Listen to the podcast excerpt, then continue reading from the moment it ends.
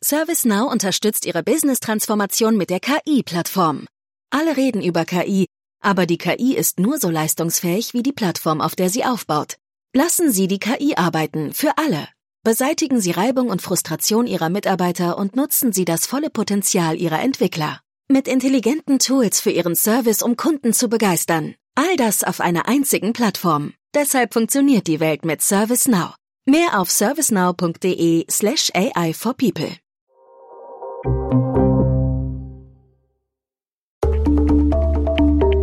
Willkommen zu Stimmenfang, dem Politikpodcast von Spiegel Online. Ich bin Yasemin Yüksel.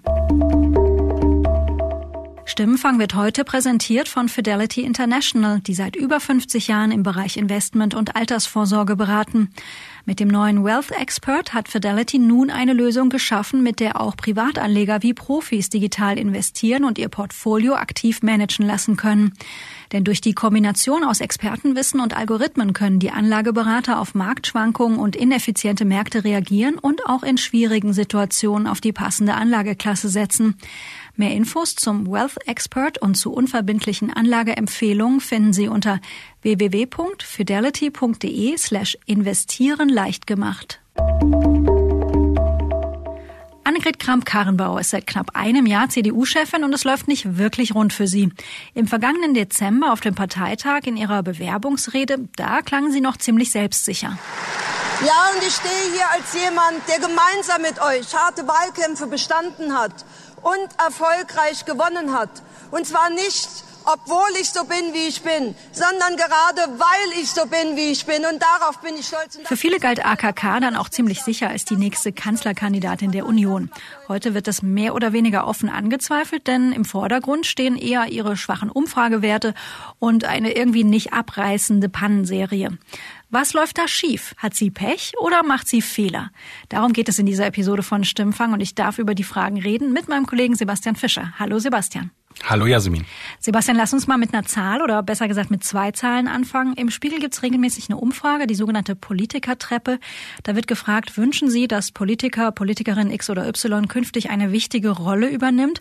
Und im vergangenen Heft war diese Umfrage und nur 29 Prozent der Befragten sagten ja, wir wünschen AKK künftig eine wichtige Rolle. Und noch im Dezember sagten 58 Prozent der Befragten ja, wir wünschen AKK eine, künftig eine wichtige Rolle. Das heißt, ein Absturz von 58 50 Prozent runter auf 29. Woher kommt dieser Absturz? Woran liegt das? Und gleichzeitig ein wichtiger anderer Wert ist, nur 18 Prozent der Deutschen trauen ihr die Kanzlerschaft zu. Also sie ist mit einem großen Vertrauensvorschuss damals gestartet.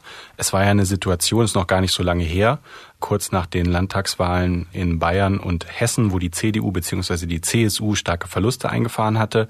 Angela Merkel als Kanzlerin und Parteivorsitzende kam unter Druck und kündigte an, ihr Amt eben abzugeben.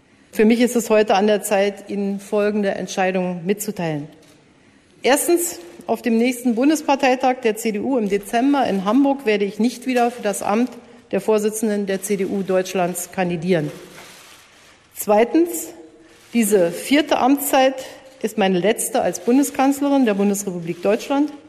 Bei der Bundestagswahl 2021 werde ich nicht wieder als Kanzlerkandidatin der Union antreten. Und damals war klar, dass ihre Wunschnachfolgerin Annegret Kramp-Karrenbauer ist. Und es meldeten sich ja damals dann noch Jens Spahn und Friedrich Merz, kandidierten äh, gegen Annegret Kramp-Karrenbauer auf diesem Hamburger Parteitag. Aber Kramp-Karrenbauer hielt eine wirklich gute Rede. Und da hast du ja gerade diesen Ausschnitt äh, vorgespielt. Und Friedrich Merz hielt eine wirklich eher schlechtere Rede. Und dadurch gewann sie und äh, deshalb auch dieser Vertrauensvorschuss.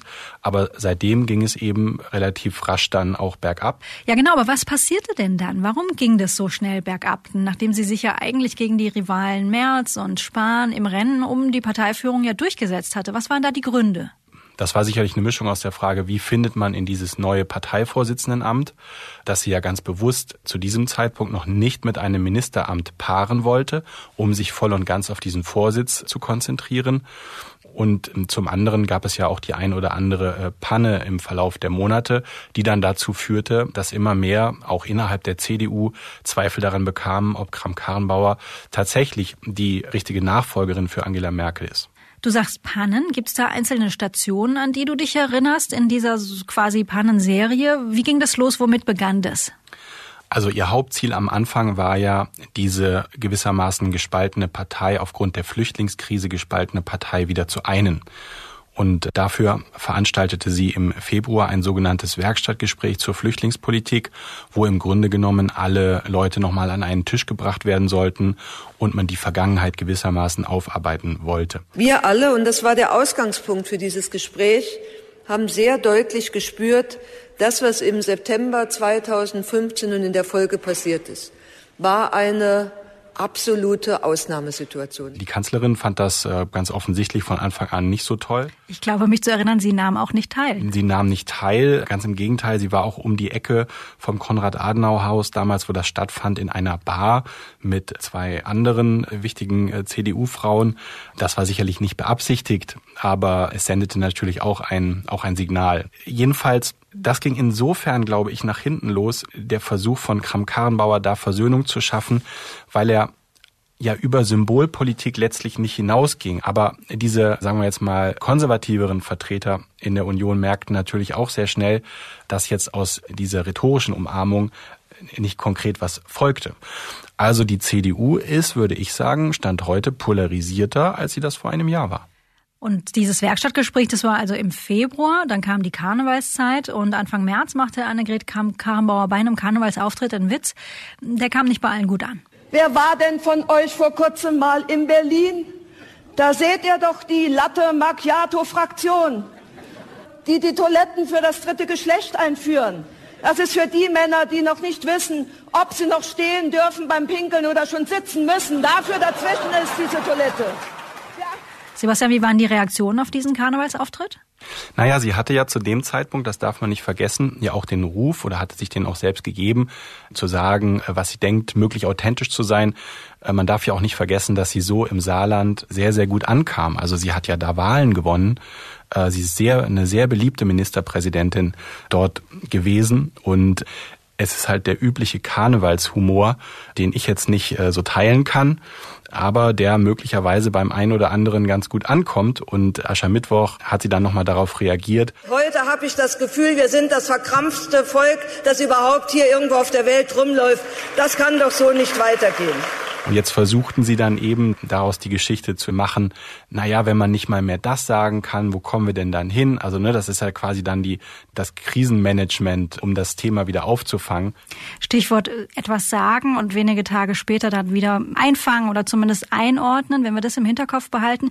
Ähm, Im Frühsommer nach der für die Union auch nicht wahnsinnig gut gelaufenen Europawahl kam es zu einer weiteren Pressekonferenz mit Annegret Kramp-Karrenbauer. Als die Nachricht kam, dass sich ähm, eine ganze Reihe von YouTubern zusammengeschlossen haben, um einen Aufruf zu starten, äh, Wahlaufruf gegen CDU und SPD.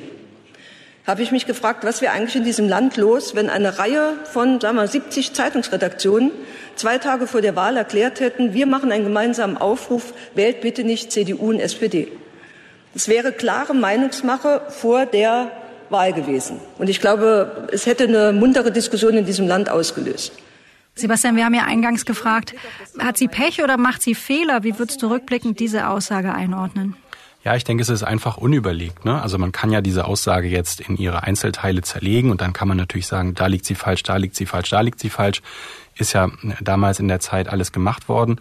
Aber sie kommt natürlich in diese Pressekonferenz, nur so kann ich es mir erklären, relativ emotional geladen.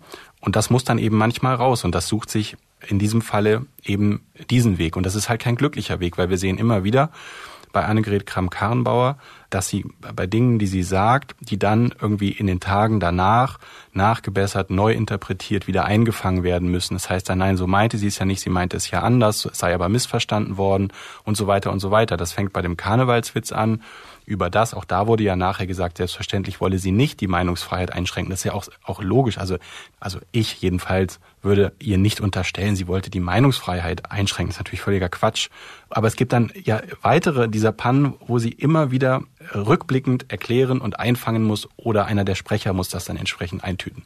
Aber interessant ist schon, wenn man sich jetzt diese ursprüngliche Rede auf diesem CDU-Parteitag anhört, die ja schon nicht nur vor Selbstbewusstsein strotzt, sondern die auch sowas Positives hat. Also als sie also sagte, das habe ich alles geschafft, nicht obwohl ich so bin, sondern weil ich so bin, wie ich bin. Genau, es hat, ich würde fast sagen, so in Ansätzen so ein bisschen was Amerikanisches, so was Aufrüttelndes, so äh, ich trete hier an und ich bin so, wie ich bin und so. Und wenn man das jetzt mal vergleicht mit den letzten Monaten und ihren Äußerungen in den letzten Monaten, sieht man doch, wie sie quasi immer ja immer zurückgenommener, immer vorsichtiger, auch immer hölzerner wird. Und das hat sicherlich auch die Ursache darin, welche Reaktionen sie mit ihren Äußerungen ausgelöst hat, welche Pannen ihr unterlaufen sind. Und so kommen wir jetzt in die Gegenwart und viele auch ja, hochrangige Funktionäre in der CDU sagen mittlerweile schon, also im Rennen um die mögliche Kanzlerkandidatur sieht es nicht mehr so gut aus. Mhm. Ja, und dann trifft sie im Sommer eine Entscheidung, die sie eigentlich immer ausgeschlossen hatte. Sie übernimmt nämlich ein Regierungsamt. Mitte Juli wird sie Verteidigungsministerin. Ich darf Sie bitten, den im Grundgesetz vorgeschriebenen Text der Eidesformel zu sprechen. Ich schwöre, dass ich meine Kraft dem Volke, dem Wohle des deutschen Volkes widmen, seinen Nutzen mehren, Schaden von ihm wenden, das Grundgesetz und die Gesetze des Bundes wahren und verteidigen, meine Pflichten gewissenhaft erfüllen und Gerechtigkeit gegen jedermann üben werde. So wahr mir Gott helfe. Warum hat sie das gemacht, obwohl sie es doch eigentlich immer ausgeschlossen hatte? War eine absolute 180-Grad-Wende. Und sie hatte ja wirklich vorher immer gesagt, Vollzeitparteivorsitzende, um der CDU wieder so ein Selbstbewusstsein zu geben, dass sie nicht nur Kanzlerpartei ist, sondern eben eine eigenständige, eben auch konservative Partei, um auch mögliche Abtrünnige, die zur AfD gewandert sind, wieder zurückzuholen. So, das war die Idee. Aber ich glaube, dass Annegret Kramp-Karrenbauer relativ schnell erkannt hat, dass ihre Wirkmächtigkeit in diesem Parteivorsitz ohne Ministeramt einfach sehr begrenzt ist. Und dann lag der Schluss relativ nah, als sich diese äh, Möglichkeit bot, als Ursula von der Leyen nach Brüssel wechselte, dass sie Verteidigungsministerin werden könnte. Und da hat sie dann äh, zugegriffen. Und was im Regierungsamt natürlich auch hinzukommt, sind diese ganzen Insignien der Macht.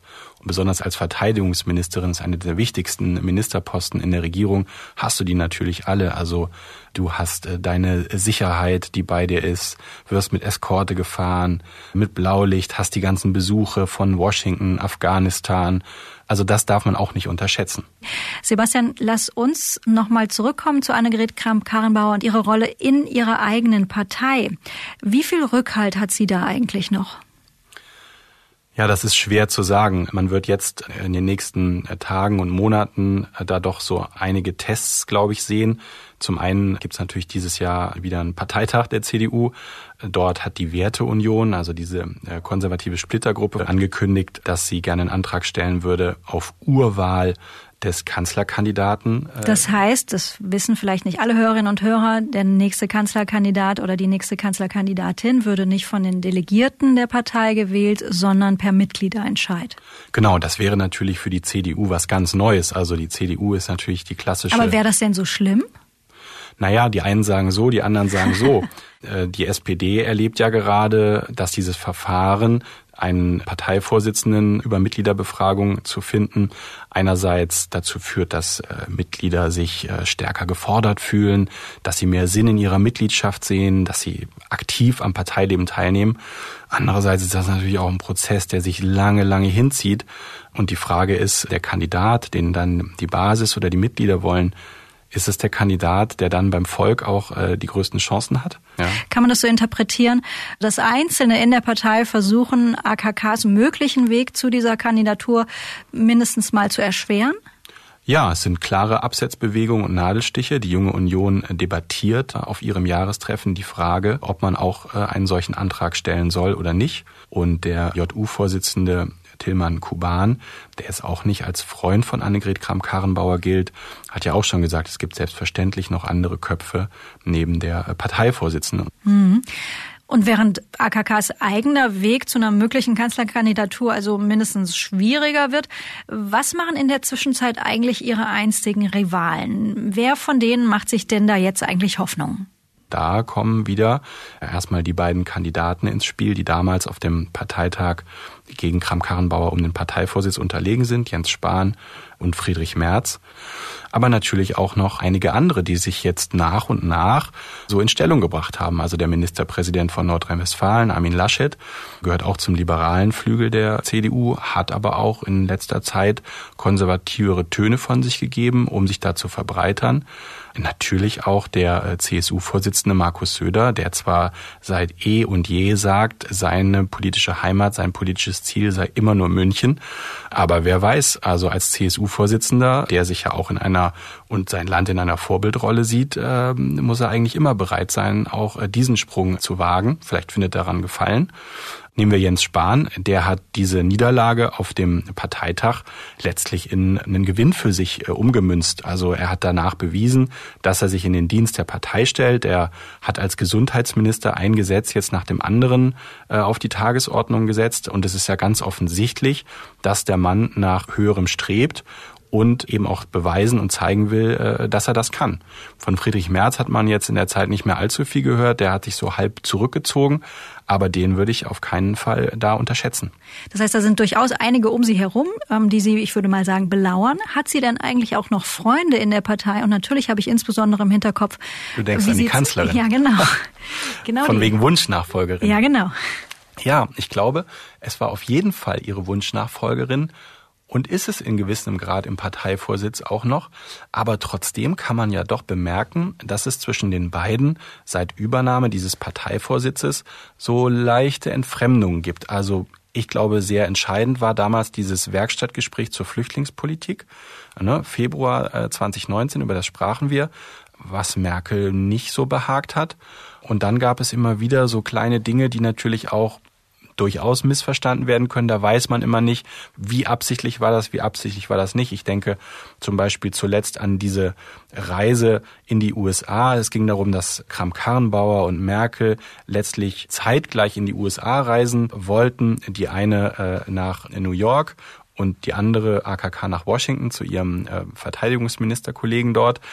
Und es entstand die Idee, dass man ja auch zusammenfliegen könne. Könnte man machen. Klimaschutz und so. Außerdem ist ja auch ein nettes Zeichen, mhm. wenn man zusammenfliegt. Und die Leute aus dem Verteidigungsministerium hatten sich, glaube ich, darauf eingerichtet und es hätte auch gepasst. Äh, die Delegation, die AKK begleitet hat, war jetzt nicht so äh, groß. Ein Ziel, zwei Flugzeuge, viele leere Plätze. Die Bundesregierung geht mit schlechtem Beispiel voran.